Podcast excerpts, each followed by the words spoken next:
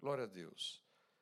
É, se você quiser, acompanha comigo aí, João capítulo 15. João capítulo 15, nós temos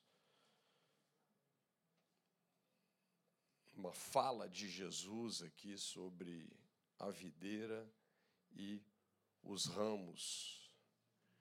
Jesus disse para os discípulos: Eu sou essa videira verdadeira e vocês são os ramos. E vamos caminhar um pouquinho aqui sobre essas águas. Eu tenho pensado, meditado um pouquinho nesse texto e eu percebo que Jesus quis situar os discípulos com respeito ao momento que eles estavam vivendo ali juntos com o Senhor Jesus. Vocês sabem que até então, só para a gente contextualizar, né? Até então os discípulos, eles, é, vamos dizer, até então aquele momento, né? Era um momento de transição de alianças. Nós sabemos que estava vigorando nos dias de Jesus uma dispensação chamada nas Escrituras como dispensação da lei. É interessante a gente entender o que é uma dispensação. Dispensação é um período de tempo onde Deus lida com a humanidade baseado em uma aliança. Mais precisamente, baseado nos termos dessa aliança. E o que estava vigorando naqueles dias era a dispensação da lei. Né? E a lei foi uma aliança que Deus então fez com a nação de Israel. E toda aliança, ela, além de ter um mediador, ela também tem termos, como eu disse, né? E o mediador desta aliança que Deus fez com Israel é, era um homem então chamado Moisés, e os termos dessa aliança a lei. Se vocês cumprirem toda a lei, vocês serão abençoados, e se vocês descumprirem, vocês serão amaldiçoados. É, é assim muito interessante, é bem notado, né, que aquela geração é, para a qual Jesus veio, falando ali dentro do contexto de Israel, que vivia então essa dispensação chamada da dispensação da lei, homens, né, meros mortais como nós, que jamais teriam condição de cumprir a lei. Por quê? Porque a Bíblia diz que a lei é espiritual, mas eu sou carnal vendido ao pecado. Jamais teriam condições de cumprir a lei. E eles queriam, assim, é, ensinar Jesus como que ele deveria fazer isso. Né? Assim, uma coisa que não fazia o menor sentido. Então, Jesus veio nesse momento. E é interessante entender o tipo de relacionamento que Jesus tinha, então, com os seus discípulos, até entender bem essa palavra discípulo. Quando nós olhamos aqui para João capítulo 15, né, só vamos dizer uma certa parábola aqui, né? É, Jesus fazendo essa afirmação: Eu sou a videira verdadeira e o meu pai é o agricultor. E ele diz: todo ramo toda vara em mim que não produz fruto, ele a corta. E aquele que produz fruto, ele limpa para que produza mais fruto. Né? E ele ainda diz: Vós estáis limpos pela palavra que eu vos tenho dito. Um pouquinho mais para frente, ele fala que se eles produzissem, sem mim nada podeis fazer, né? E se eles produzirem frutos, verdadeiramente eles serão então o quê? Discípulos. Agora, eu, eu acho assim extremamente importante nós percebermos as escrituras é, para quem cada texto foi dirigido. Porque senão a gente faz assim uma, uma salada muito grande. Então, veja bem, Jesus estava dentro de uma dispensação chamada né, lei, e o relacionamento que, eles tinham, que ele tinha com seus discípulos era uma coisa bem dentro desse contexto. Uma pergunta extremamente importante a ser feita: alguns desses discípulos, ou todos, ou alguns, eram nascidos de novo? Não. Né? Eles não eram nascidos de novo. Na verdade, a Bíblia diz que Jesus chamou os seus discípulos a si, os doze, depois ele fez a mesma coisa com outros setenta, né? e o que ele fez? Ele deu-lhes autoridade ele, ele deu-lhes poder para fazerem as mesmas obras que Jesus estava fazendo. Ou seja, é, aqueles discípulos estavam conectados com a unção que estava sobre Jesus. Essa unção chegava neles. Tá ok? Num, num tipo assim de revestimento. É interessante que quando a gente olha aqui nos, nos capítulos subsequentes, né? Uh, Jesus deixa muito claro que o Espírito Santo estava sobre eles, mas num momento apropriado estaria neles, dentro deles. É? Então a gente vê essa, essa diferença, na verdade, em termos de aliança. Se você pega aí o capítulo 15 de João, lá no final, isso se torna claro quando ele diz aqui, no final do capítulo 15, verso 26, quando, termina o capítulo assim, quando, porém, vier o Consolador, que eu enviarei a vocês da parte do Pai, o Espírito da Verdade, que dele procede, esse dará testemunho de mim, e vocês também testemunharão, porque estão comigo desde o princípio. Então, do que é que Jesus está falando dentro de todo esse contexto? Jesus ele queria situar os discípulos sobre aquele momento de transição, mas ele estava se posicionando como alguém que estava fazendo a maior transição de todas. É interessante porque a Bíblia, na verdade, é sobre dois homens sobre o primeiro Adão e sobre o último Adão. Por que o último? Porque não tem outro para vir. Entendeu? Nós só temos duas opções. Ou você fica debaixo do primeiro Adão, de onde nós herdamos uma natureza espiritual de morte, ou você coloca sua fé em Jesus e se coloca debaixo do último Adão. E vale a consideração que Paulo fala em 1 Coríntios 15, que o primeiro Adão ele é terreno e o último Adão ele é celestial. Tá OK? Então, na verdade, Jesus ele se posiciona aqui quando nós lemos esses últimos dois versos aqui do capítulo 15 de João, falando do consolador que viria, Jesus ele se posiciona como alguém que estava para restaurar, para devolver à humanidade tudo que o primeiro Adão perdeu lá no jardim. E falando de jardim, ele então se posiciona como uma árvore. Né? Eu sou a videira verdadeira. E ele fala: o meu pai é o agricultor o meu Pai. É muito relevante isso, porque Jesus ele veio para revelar Deus como um pai. Isso define a forma pela qual o que foi perdido no jardim nos seria devolvido. Nós temos que entender que a completude da missão de Jesus ele não apenas veio, se encarnou, se fez como um de nós, viveu uma vida vitoriosa, sem pecado, em outras palavras, dentro da aliança que ele veio, que é a aliança da lei, ele cumpriu toda a lei. Ele não veio para advogar a lei, ele veio para cumprir a lei. Por isso que a Bíblia diz que o fim da lei é Cristo.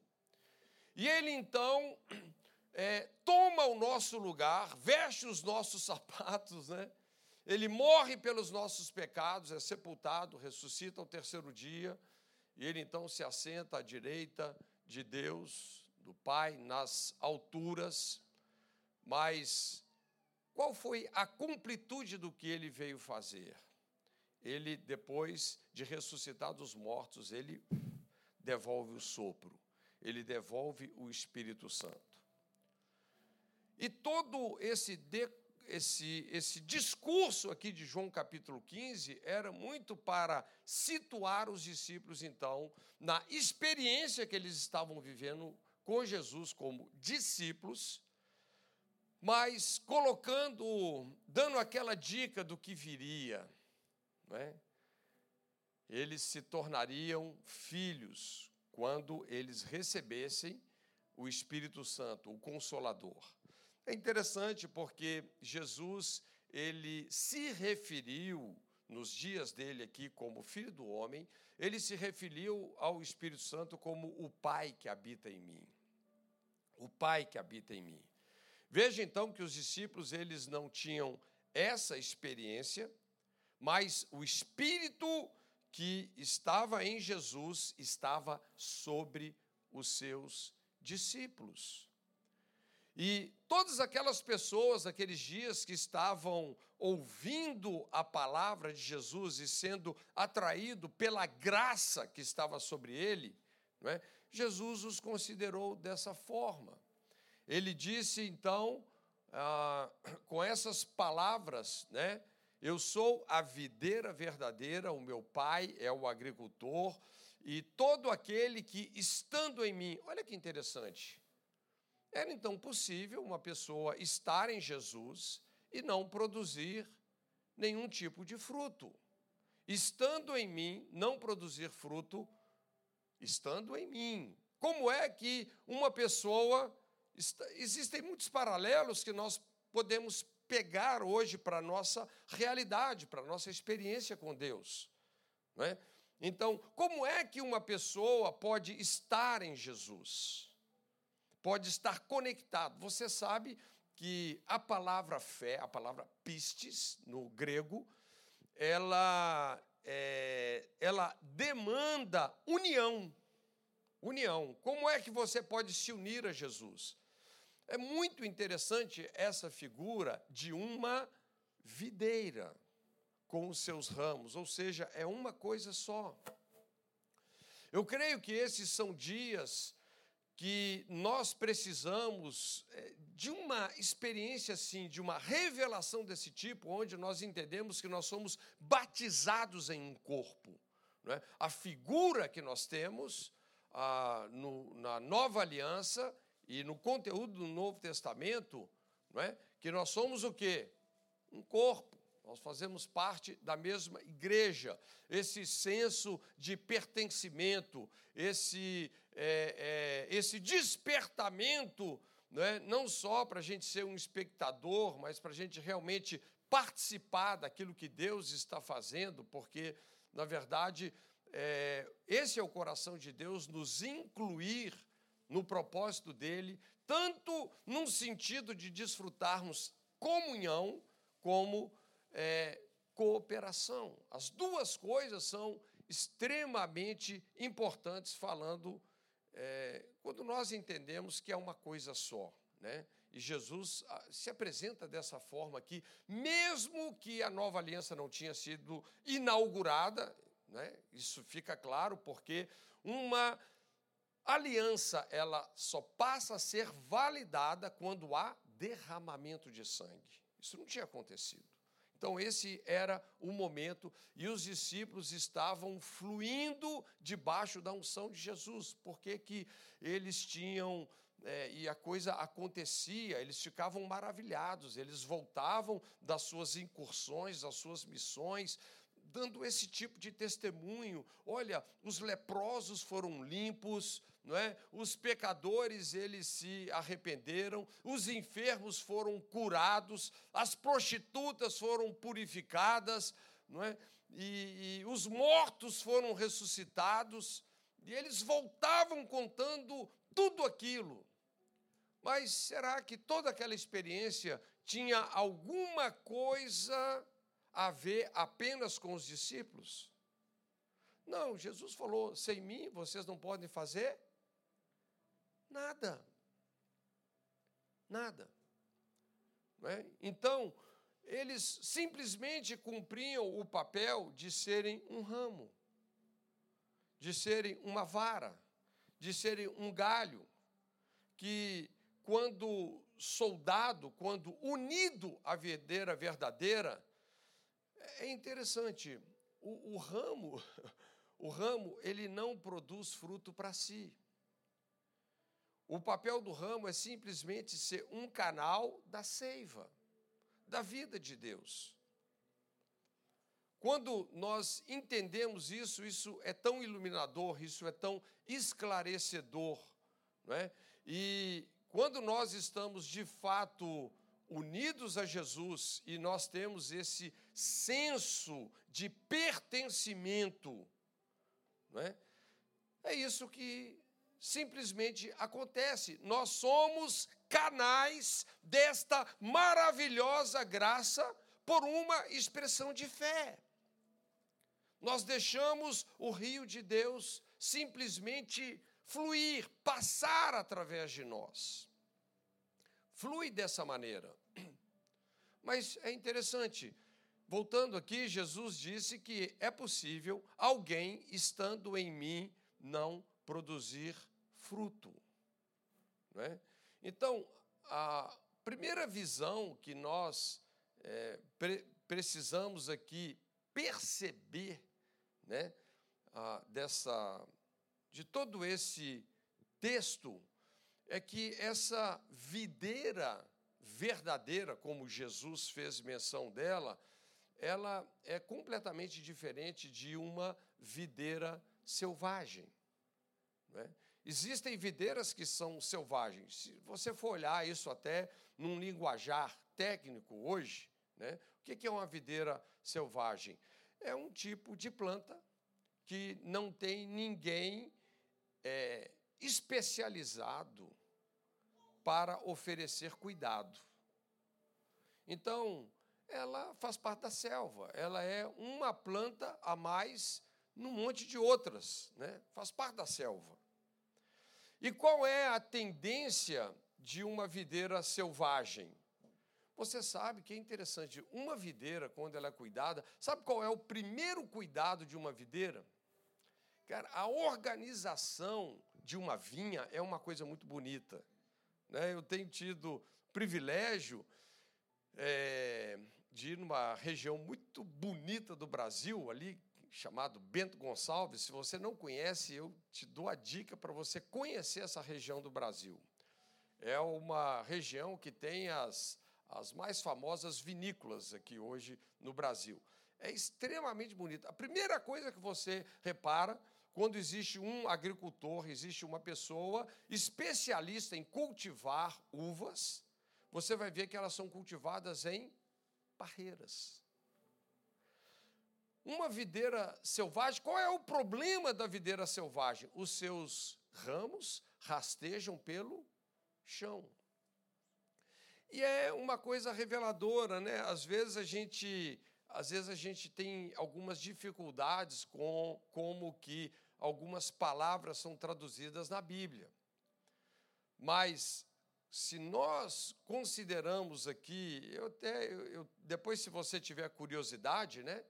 Ah, eu tenho aqui a minha Bíblia que agrega um léxico, né? O que, que é o léxico? É aquela palavra original no grego e no hebraico e quais são os sentidos diretos dessa palavra.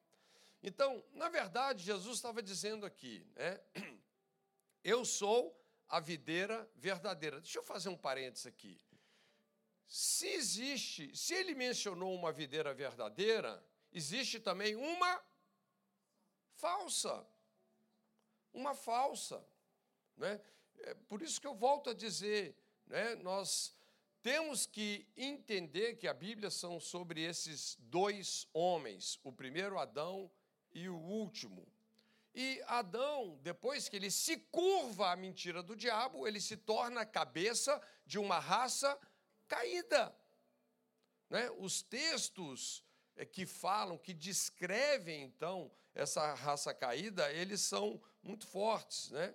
Aqui em Efésios 2, olha para vocês verem como é que descreve é, essa videira falsa. Efésios 2:1, né?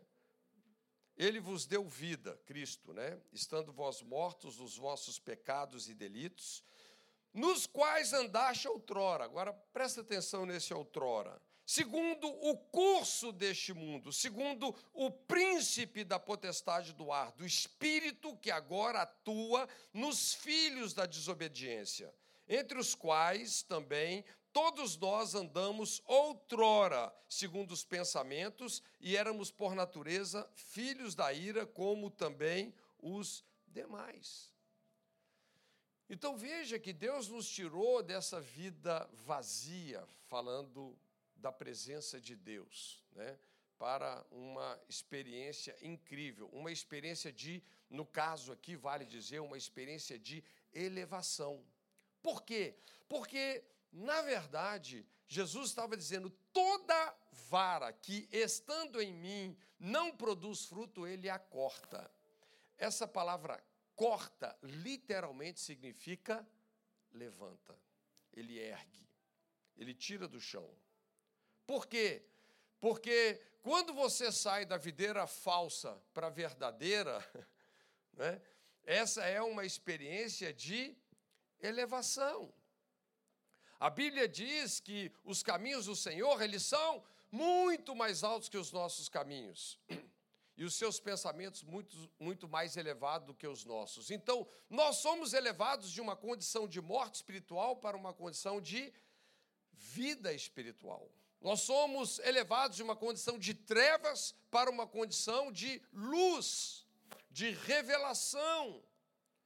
Eu e você que estamos em Cristo, que vivemos essa experiência, como Paulo men menciona aqui, né? Nós que estávamos mortos em pecados e delitos, ele vos deu vida.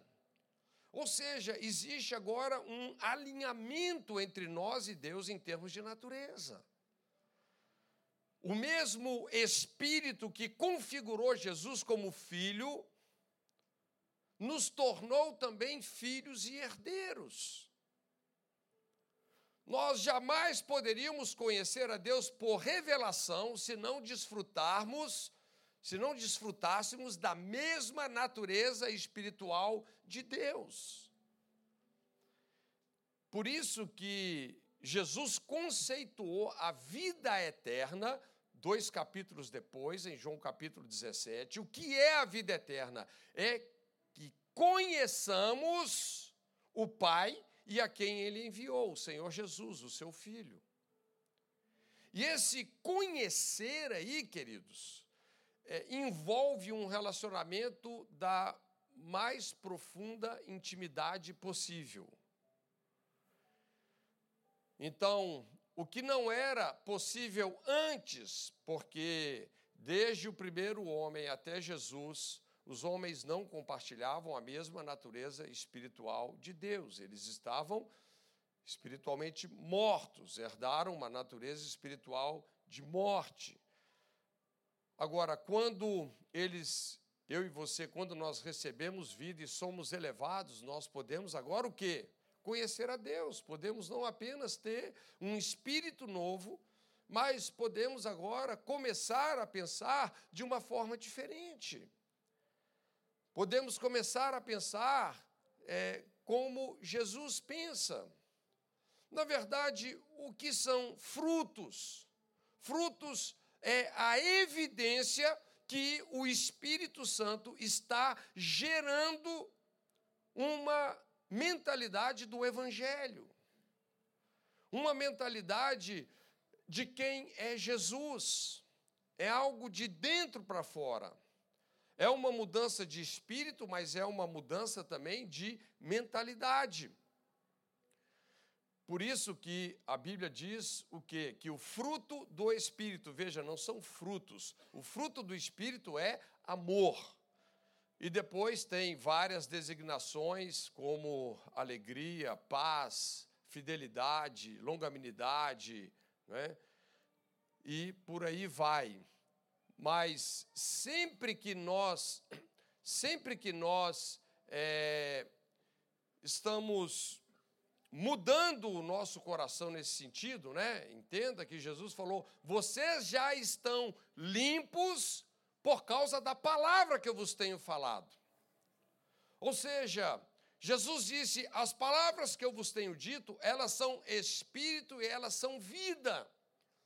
Veja que o que Jesus fala não só tem hoje o poder de fazer uma pessoa nascer de novo, tá ok? Ser arrancado da morte para a vida, mas tem o poder de formar uma maneira completamente diferente de pensar e então de se comportar e de viver a vida. Mas o fato aqui, é, a primeira coisa que é muito importante a gente compreender, não é que essa o reino de Deus, o reino de Deus não é uma coisa assim desorganizada.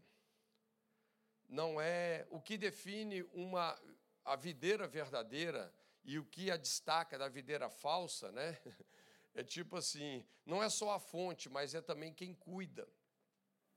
Porque essa palavra aqui, quando Jesus disse: "Eu sou a videira verdadeira e o meu pai é o agricultor", né? Ele não é apenas um especialista ah, ah, nessa questão, e veja, a, videira sempre aponta-se para o Espírito Santo, esse é o fruto, o vinho novo.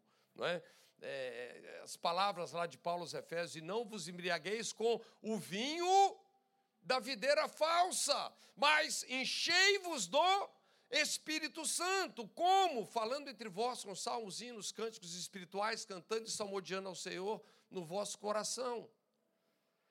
Mas é, Jesus então diz: Eu sou a videira verdadeira, o meu pai é o agricultor.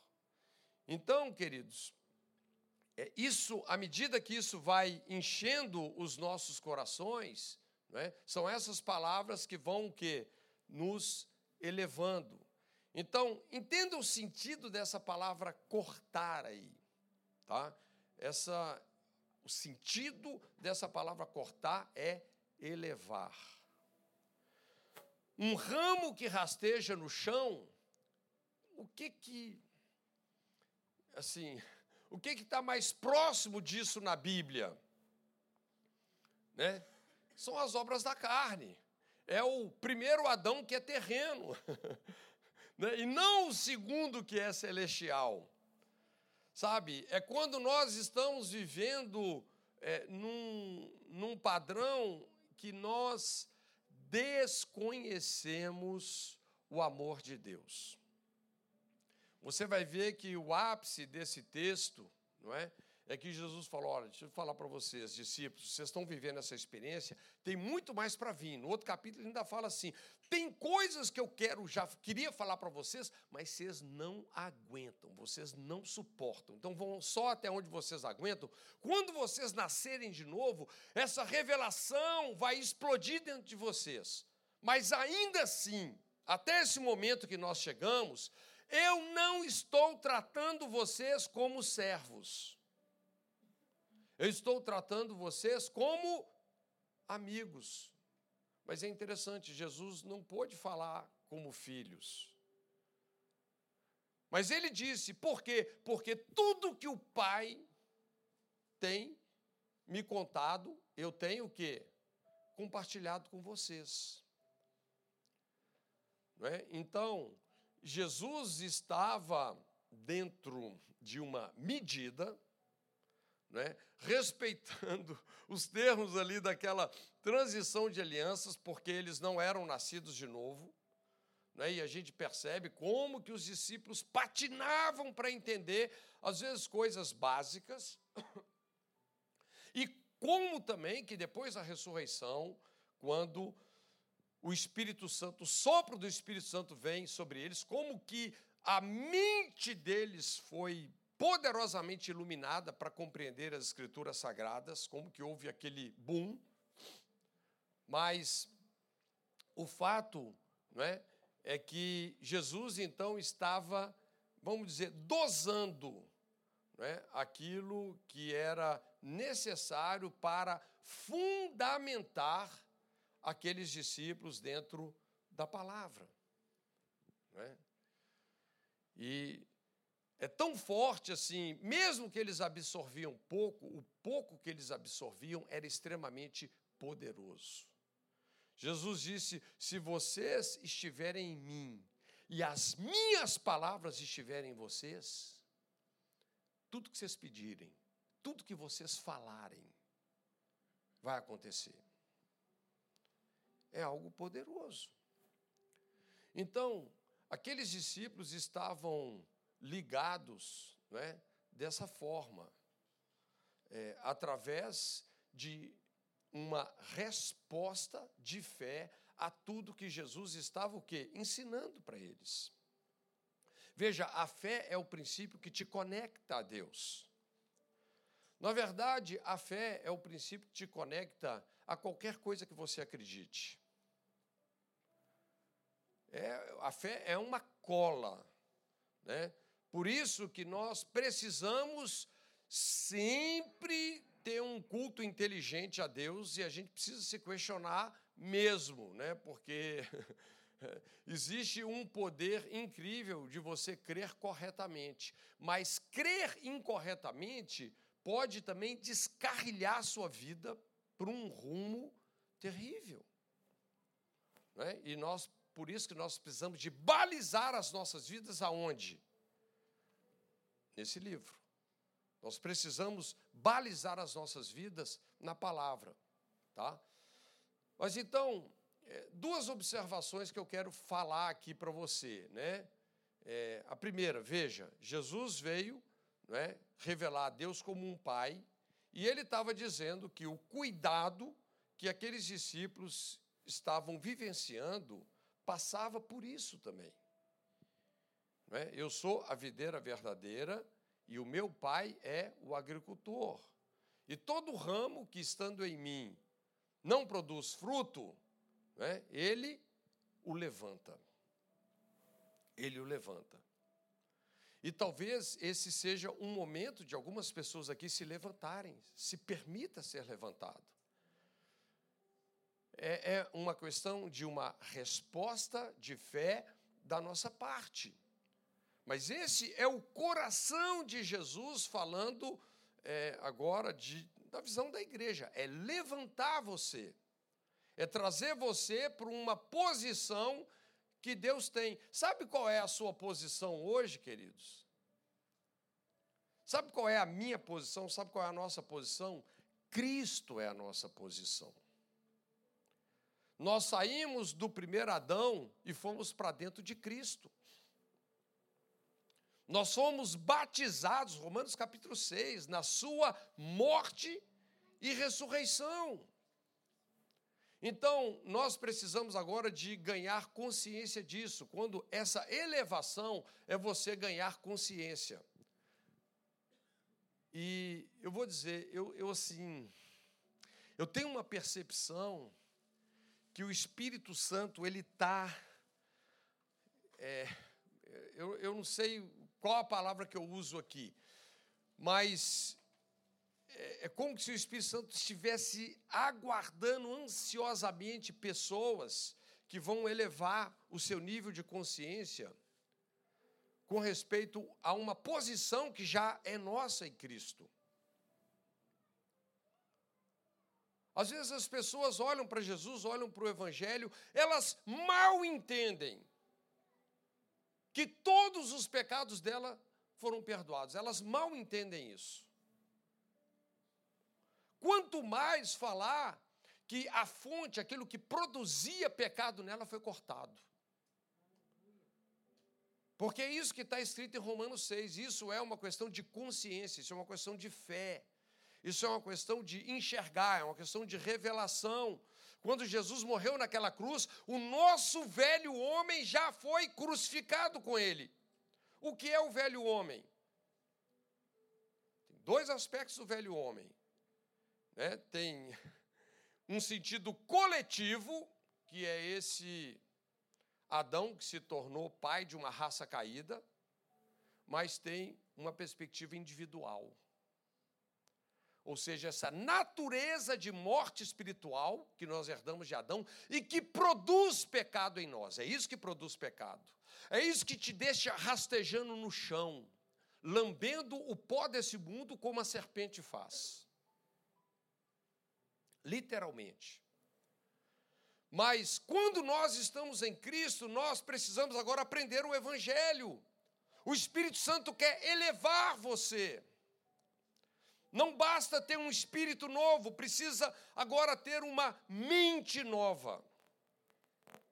Isso é uma questão de revelação, é uma questão de entendimento, elevação. É interessante como que a linguagem assim, é, é, judaica carrega, isso é tão importante. Você, o judeu, ele nunca vai falar assim, nós vamos a Jerusalém. Nunca ele vai falar assim. Ele vai, ele vai falar assim: nós vamos ascender, nós vamos subir a Jerusalém. Porque só de ir para Jerusalém já é uma subida espiritual, já é uma elevação espiritual. Agora você imagina Jesus, entendeu? Né? O, o Adão celestial, aquele que nos tirou da morte para a vida, das trevas para a luz, então, nós precisamos de ganhar consciência do que é o Evangelho para viver uma vida crucificada. É, existe, quem sabe, até um sentido nisso. Se você olha para uma parreira, talvez dá para você ver a cruz. A Bíblia diz que Jesus foi o quê? Ele foi pendurado, ele foi elevado numa cruz. E ele fez uma mediação. Ele foi pendurado entre os céus e a terra como um sinal de vergonha. Verdadeiramente, ele tomou o nosso lugar ali. E é interessante, quando você olha para a cruz, se você olhar para a videira, como que a videira funciona? A videira, ela é o quê? Ela é vertical. Ela sobe para cima, até a altura da parreira. E onde é que a parreira está? Nós estamos assentados nos lugares celestiais com Cristo. Nós não estamos numa dimensão terrena, mas numa dimensão elevada e espiritual. Uma nova criação em verdadeira justiça e santidade. E nós precisamos passar o quê? A enxergar isso, a entender isso por revelação. A cruz, o travessão, por que, que é uma cruz? Não é porque tem um travessão vertical que cruza com o horizontal. O vertical aponta para o eterno, para o feito de Deus, para o perfeito.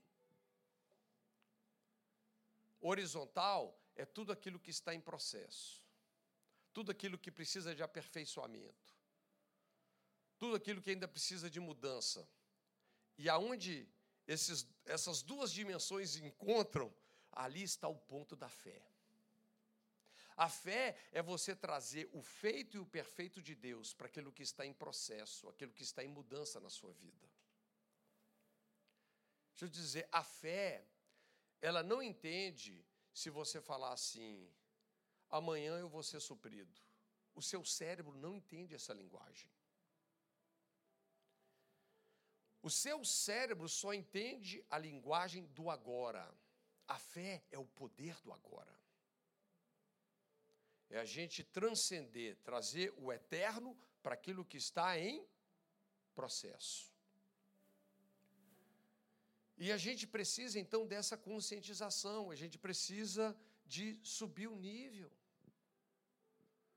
Olha, é de fé em fé, de glória em glória. Qual é o seu próximo nível. How is your next level? Mandei bem? Qual é o seu próximo nível? Sabe, nós precisamos de esquecer das coisas que ficam para trás e avançar. A gente precisa de ir para frente. Então, olha que interessante. Né? Talvez as pessoas leem esse texto e falam assim: nó, parece que é a primeira iniciativa para o pai, que é um pai, um pai, Deus cuida da videira como um pai. A gente parece que a primeira iniciativa de Deus como um pai é cortar quem não produz fruto. Não. Ele é o seu pai. Não é por causa da sua performance. Falando de obras, agora falando de fruto, fruto está ligado à mentalidade, à revelação. Sabe, você pode, precisa, deve conhecer a Deus. Então, ele não está falando de cortar você, ele está falando o quê? De colocar você na parreira. Meu filho, entenda. Você você está vendo agora as coisas de cima para baixo, não de baixo para cima. Você está sentado comigo nas regiões celestiais. Você é amado, você foi perdoado. Você foi abençoado com toda sorte de bênçãos espirituais. Passe a ver a vida de uma forma completamente diferente. É por isso que Jesus virou para um cara que era extremamente sábio em Israel, mas que não tinha revelação. Jesus falou: Olha, o vento sopra onde quer. Não sabes de onde vem, nem para onde vai. Assim é todo aquele que é nascido do Espírito. A gente ouve a voz de Deus e flui. Então, existe uma dimensão espiritual que nós precisamos agora a entrar nela. Nós precisamos aprender a viver pela parte de nós que nasceu de Deus, que é essa dimensão espiritual. Mas Jesus também disse, vamos lá, vamos para frente, né? Jesus também disse o seguinte: todo aquele, todo ramo que em mim não der fruto, ele corta? Não, ele levanta para que produza fruto. E aquele que produz fruto, o que, que ele faz? Ele limpa para que produza mais fruto ainda. Sabe por quê? Olha, deixa eu te dizer, o Espírito Santo, o Espírito Santo, nunca vai parar de investir na sua vida. Para você alcançar a dimensão de Jesus, de tudo que Ele é. O Espírito Santo nunca vai parar de investir na sua vida. Mesmo que você pode, você pode estar a pessoa mais acomodada, ele nunca vai parar de investir na sua vida. Ele está ali, ó, para pegar qualquer deixa, qualquer oportunidade para investir em você. Sabe por quê? Porque falando assim de uma parreira de uva natural, ele está falando agora dos excessos que ainda existem nas nossas vidas e que torna, às vezes, o nosso fruto sem vigor, sem doçura aqueles excessos que nos impedem de manifestar Cristo, de expressar Cristo. Se você não poda uma, videira, os ramos ficam longos demais, eles ficam com folhagem demais, ficam vistosos, mas, é, sabe, o lugar, o que torna a videira que o pai é o agricultor diferente, é que tem alguém que cuida. Sabe? E aí o que ele faz? Ele poda. Né? E como é que Deus hoje nos disciplina? Algumas pessoas pensam que Deus disciplina uma pessoa, né? Ah, não, meu filho está pisando muito na bola, eu acho que hoje eu vou quebrar o braço dele. Sabe? Ele está colocando a mão muito em alguns lugares que não deve. Deus não existe. A palavra para disciplina em Hebreus é a palavra paidagogo. Vem de pai, de pedagogia. Sabe como é que Deus nos disciplina? Pela palavra dele. Ele nos limpa pela palavra que ele nos tem falado. E olha que coisa incrível! Hoje eu e você não somos como os discípulos. Hoje eu e você temos ouvidos para ouvir o que o Espírito Santo diz à igreja. Por quê? Porque nós somos igreja. Nós compartilhamos a mesma natureza espiritual de Deus. Pedro disse: somos participantes da natureza divina. Podemos ouvir a sua voz. E por isso que o final lá qual é? que nós, o Espírito Santo vai dar testemunho de Jesus dentro de nós, mas nós também vamos igualmente testemunhar. Sabe que privilégio, que coisa poderosa. Mas, enfim, queridos, vocês entendem, é, o reino de Deus, ele é orgânico. E tudo que é orgânico, Orgânico significa ser organizado pela vida. Gente, hoje, se eu pudesse passar, olha, todo ministério precisa de ter uma visão muito clara. Muito clara. E eu vou te dizer em poucas palavras qual é a nossa visão como ministério. Se você olha aqui para a videira, você vai entender isso. A palavra pai, aqui, aba, é fonte. Ou seja, existe uma fonte. E quem é a videira na essência? Jesus é a videira. É a revelação de Jesus e da sua obra consumada. Essa é a nossa visão é, governante, vamos dizer aí.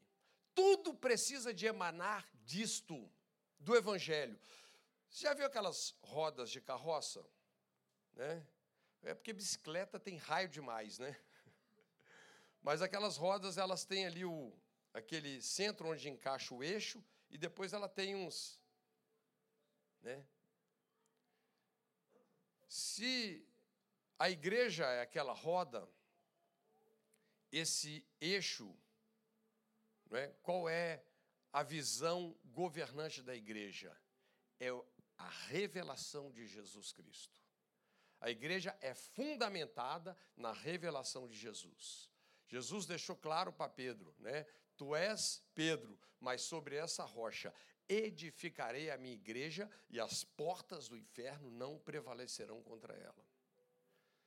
Queridos, tudo precisa emanar da revelação de Jesus. Você vai ver que no verso 12 aqui de João capítulo 15, ele vai dizer sobre a importância de nós cumprirmos o mandamento dele como ele cumpre do Pai. De nós permanecermos no amor dele como ele permaneceu no amor do Pai. De nós amarmos uns aos outros como não é, nós fomos amados por Ele com o amor do Pai. Então, ele não está falando aqui de reciclar dos dez mandamentos, ele está falando é, de uma visão governante de onde a vida flui, onde a revelação de Jesus flui. E por que, eu estou dizendo isso? Porque é, nós podemos pegar uma igreja que, às vezes, a visão governante, entenda uma coisa, a Bíblia diz que se não há visão, algumas traduções dizem, se não há profecia, o povo se corrompe. Visão espiritual é fundamental, senão corrompe. Corrompe. Se não há visão, ou se não há profecia, profecia literalmente é você falar no lugar de outra pessoa. E quando a gente pega o que Jesus falou, é exatamente isso. Então, a nossa visão governante está em cima disso. Sabe? Sem mim nada podeis fazer. Se vocês permanecerem em mim e as minhas palavras permanecerem em vocês,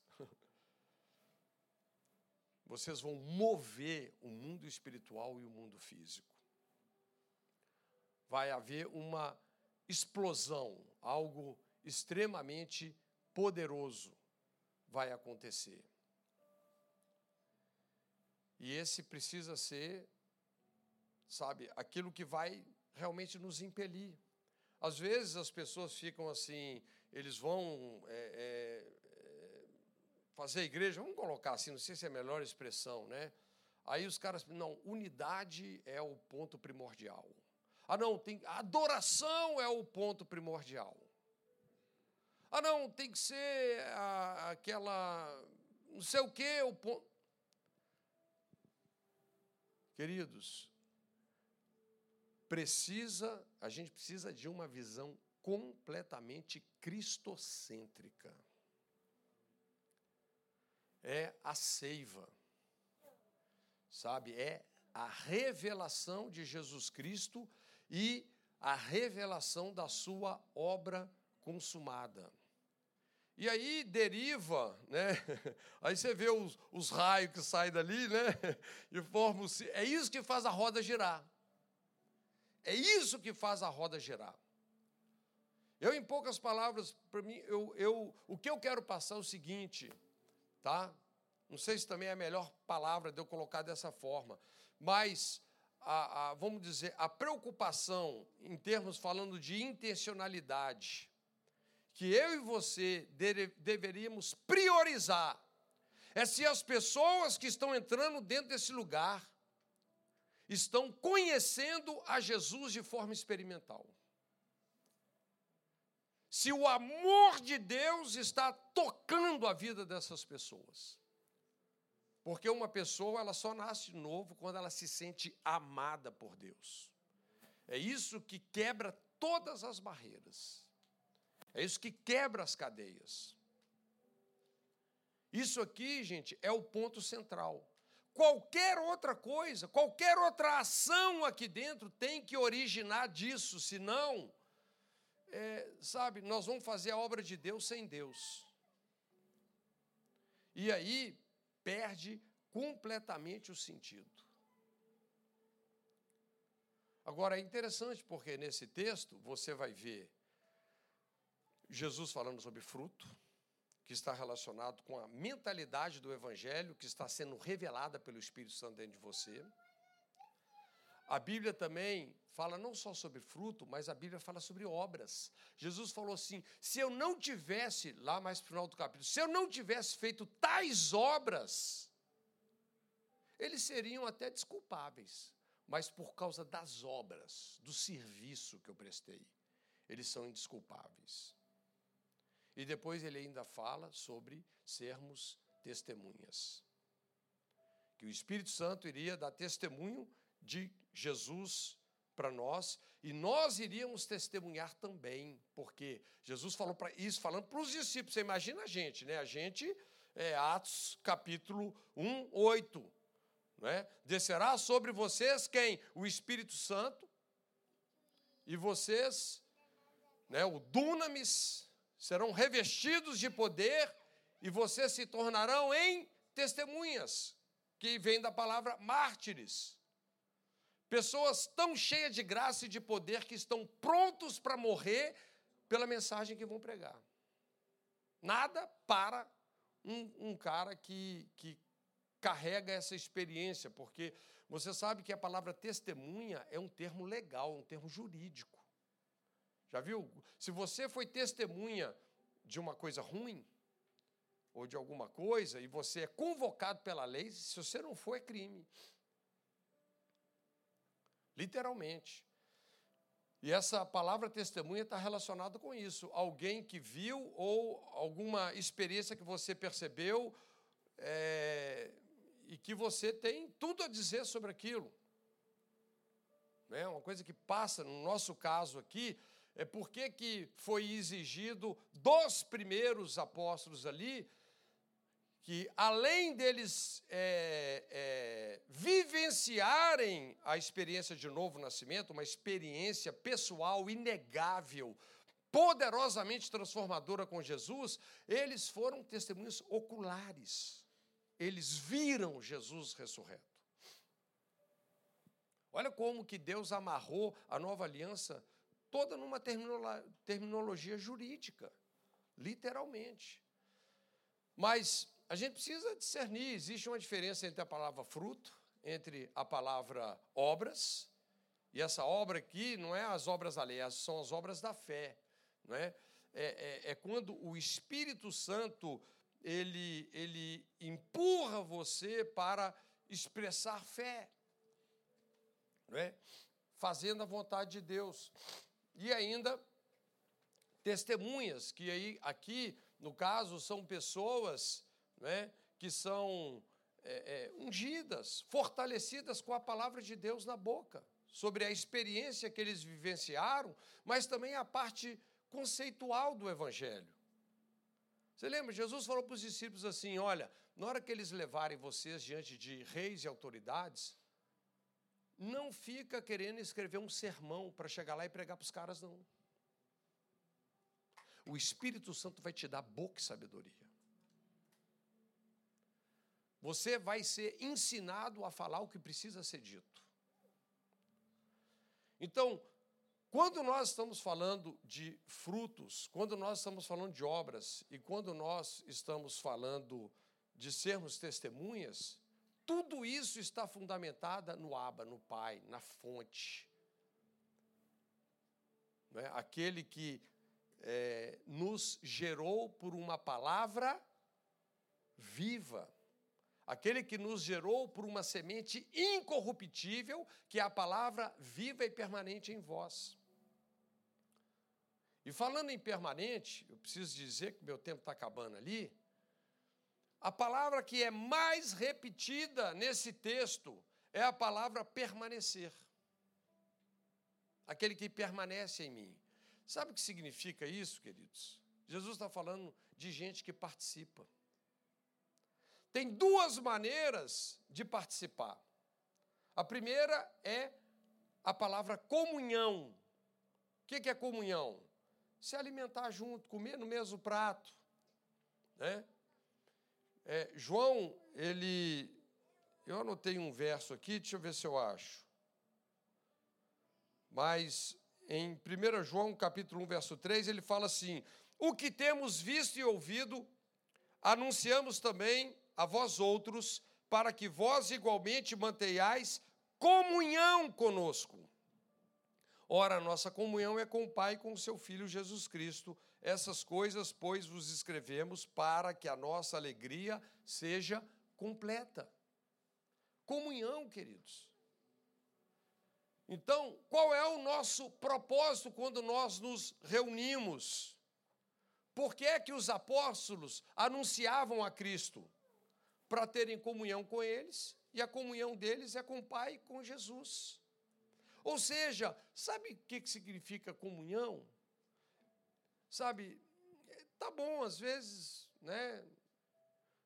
A gente vai chegar aqui, aí tem o nosso amigão ali que ele vai querer falar sobre o América, o Arthur vai querer falar do Cruzeiro, é, é, é, o Antônio Carlos vai querer falar que o Galo perdeu. Assim, mas comunhão, na essência, é nós compartilharmos uns com os outros aquilo que nós estamos vendo em Cristo. Um conhecimento revelado, um pão fresco. E esse uns aos outros, queridos, isso nos dá um sentido de corpo, porque a videira, olha que coisa bonita, mesmo que aqueles dias, a, a figura da, vigue, da videira é uma, é uma visão de unidade, é uma, uma visão de inclusão, de fazer parte. Depois, por último, Jesus fala que se uma pessoa decide voluntariamente deixar de participar, que, que ele faz? Ele, ele seca, porque a seiva não corre mais por ele. Ele não está cumprindo aquele papel de ser o quê? Um ramo. Mas vocês estão entendendo, queridos? Nós não estamos aqui para produzir frutos para nós mesmos. O fruto não é para o ramo. O fruto é para o serviço do reino. É a expressão de Cristo. Agora, a seiva passando em você Jesus disse que vai fazer a sua alegria completa. Não existe um projeto de vida mais incrível do que esse. Mas veja bem então, como é que nós permanecemos? Qual é o que quais são as evidências que nós é, nos sentimos parte, nós estamos dentro do processo, sabe? Ah, né, às vezes tem pessoas que entram no ministério e eles pensam que o ministério é do pastor fulano, da pastora ciclana. Não, queridos. Nós temos que ter uma consciência do corpo de Cristo. Não é? E permanecer em Jesus para dar fruto. Primeira expressão disso é comunhão. E a segunda expressão disso é cooperação. Você, é, que bom se você vem, você tem comunhão. Talvez você ainda é, coopera muito pouco. Tem pessoas que elas vêm na igreja e elas estão numa fase só de receber, só de receber. Tem essa fase. Mas, como eu disse, Deus nunca vai parar de investir em você. Se você precisa não de ser cortado, mas de ser levantado, ele vai levantar você. Se você precisa de ser limpo, ele vai limpar você. Mas o desejo de Deus, quando nós entendemos o sentido aqui de permanecer em Jesus, significa que nós temos tanto comunhão, e a nossa comunhão é uns com os outros, e com o Pai, e com seu Filho Jesus, mas nós entendemos o sentido da cooperação também, né? Efésios 4,16 diz assim: de quem todo o corpo bem ajustado, consolidado pelo auxílio de toda junta, segundo a justa cooperação de cada parte. Existe uma cooperação que é sua. Hebreus 13,16 diz assim: Não negligencieis igualmente a prática do bem e a mútua cooperação, pois com tais sacrifícios Deus se compraz. Cooperação. Ainda Filipenses 1,4: Fazendo sempre com alegria súplicas por todos vós, em todas as minhas orações, pela vossa cooperação no Evangelho. Irmão, sabe o que é interessante? Às vezes, num, num nicho simples, como nós somos aqui, numa expressão de ministério, onde o nosso objetivo, o cerne da nossa intencionalidade, qual é? Repetindo, expressar Cristo para as pessoas. As pessoas serem tocadas por esse amor. E aí, queridos, qualquer coisa mínima que você faça aqui, você acha que manter um banheiro limpo ajuda a gente a comunicar Jesus com alguém que vai entrar nesse lugar? Queridos, olha, Jesus, ele, porque tem gente que quer ser tão espiritual que ele pensa que é só a cabeça no céu. Não é, é pé na terra e cabeça no céu. Quantas coisas Jesus usou, coisas que estavam na terra, para levar pessoas para o céu, para uma outra dimensão. Não é verdade? Jesus precisou do barco de Pedro, ele precisou do cenáculo lá do cara que eu nem sei quem era o dono, não era importante saber o nome. Ele precisou do, do burrinho para fazer a entrada triunfal em Jerusalém. Né? Quantas coisas Jesus usou aqui. Queridos, olha, o, o que nós pudermos usar aqui com a intenção de elevar as pessoas, de levar as pessoas para serem tocadas pela glória de Deus, nós precisamos de fazer. É, a gente tem, às vezes a gente fala, às vezes tem pessoas que não entendem muito essa linguagem, né? Mas o Evangelho merece a melhor embalagem possível, a melhor apresentação possível. O Evangelho merece, porque é a mensagem mais poderosa que existe no planeta, no universo. Não tem mensagem que chega aos pés do Evangelho, e às vezes a gente, é, sabe, leva a mensagem como se fosse. Né, eu me lembro, na, na época que eu converti, eu olhava para os crentes, eles me passavam aquela imagem assim, né? Porque era aquele cara assim de. É, põe a mão nas minhas palavras, tá? Mas aquele cara que é externo, mais avacalhado, um chinelo havaiana no pé, né? Passava aquela ideia de rapaz, esse cara tentou ser tudo na vida, não conseguiu ser nada, foi ser crente. Não, queridos. Nós temos que viver um estilo de vida atrativo. As pessoas olham para a sua vida, sabe? Eles querem as conquistas que você tem, eles querem a percepção que você tem, sabe? Eles são atraídos por isso. O cara anda com você, não, cara, eu preciso de modelar esse cara, porque, sabe, é, é uma questão de frequência, é uma questão de energia mesmo, o cara vibra. Gente, tudo que a gente atrai é o que a gente vibra. Vive, viva uma vida cheia do Espírito Santo para você ver. É algo poderoso, é algo glorioso. E nós podemos, então, nós temos que mergulhar dentro disso aqui. Fruto, obras, qual é o nosso serviço? Nós temos um serviço para prestar aqui.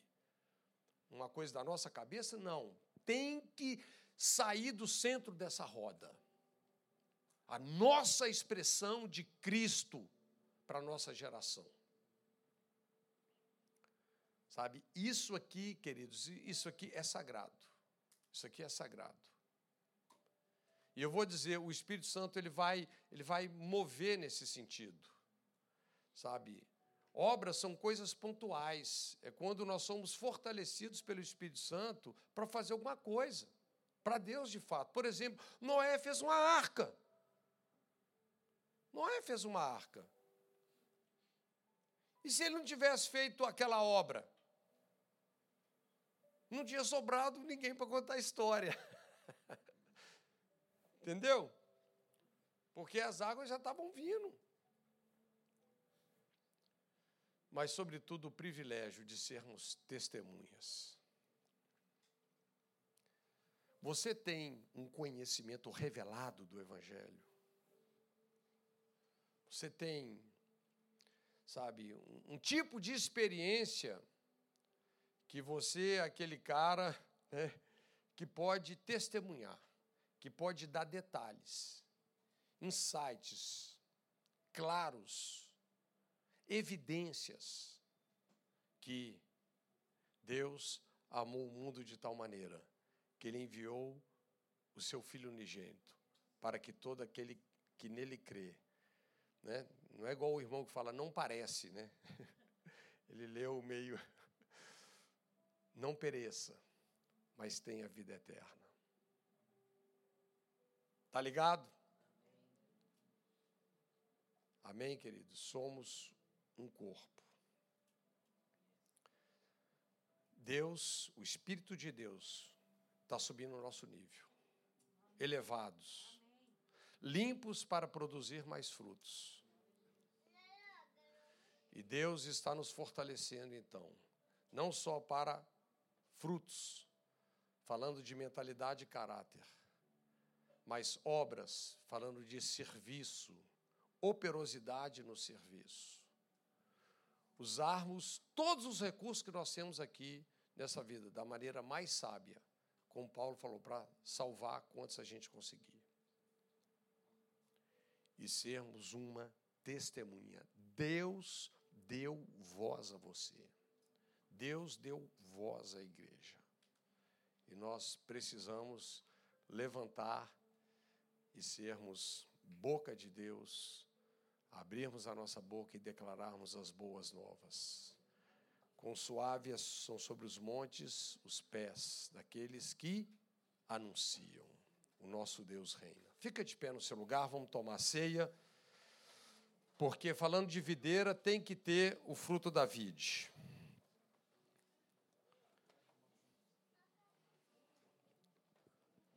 Nesse momento, qual é a sua reflexão? Em memória de Jesus. Não é achar pecado, mas eu quero que você reflita. O Espírito Santo está batendo aí para levantar você para limpar você, para incluir você se sentir essa pessoa de dentro, né? Você faz parte. Comunhão e cooperação.